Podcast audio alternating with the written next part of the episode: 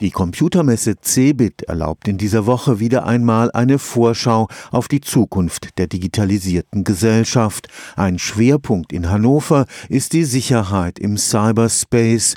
Dort tobt gegenwärtig eine gnadenlos geführte Schlacht zwischen Cyberkriminellen aller Art und den für die Abwehr zuständigen Experten. Das ist jedenfalls der Eindruck, den man gewinnt, wenn man das Positionspapier liest, das die deutschen Kompetenzzentren Empfehlungen zur Cybersicherheit im Februar veröffentlicht haben. Am Karlsruher Institut für Technologie gibt es eines der drei Kompetenzzentren für Cybersicherheit in Deutschland.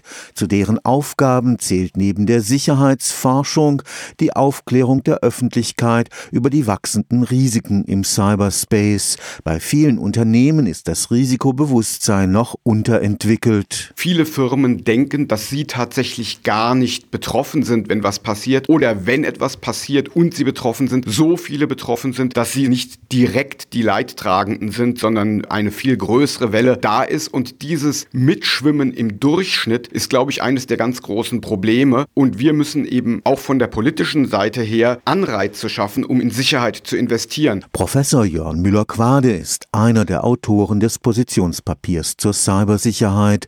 Er macht unter anderem die unter dem Stichwort Industrie 4.0 geplante Digitalisierung der Produktion Produktionsprozesse für die Zunahme der Risiken verantwortlich. Wir haben es mit einer enormen Zunahme an Komplexität zu tun. Jetzt werden Maschinen miteinander vernetzt, die nie dafür ursprünglich gedacht waren. Und die Folgen für das Gesamtsystem können wir im Moment auch noch nicht immer abschätzen. Vor allem aber beklagen die Experten für Cybersicherheit den Verlust dessen, was sie digitale Souveränität nennen. Digitale Souveränität gibt es auf drei Ebenen. Einmal ist es so, dass wir als Individuum nicht mehr wissen, was eigentlich mit unseren Daten passiert, wenn wir Services Services im Internet benutzen, dann ist es so, dass Firmen, die Services im Internet benutzen, auch nicht wissen, inwieweit Daten, die dabei anfallen, Konkurrenten in die Hände fallen könnten. Und die dritte Ebene ist die staatliche Ebene. Es ist eine große Abhängigkeit da, beispielsweise von amerikanischen Betriebssystemen, und wir verlieren schleichend die Hoheit über unsere Geräte. Stefan Fuchs, Karlsruher Institut für Technologie.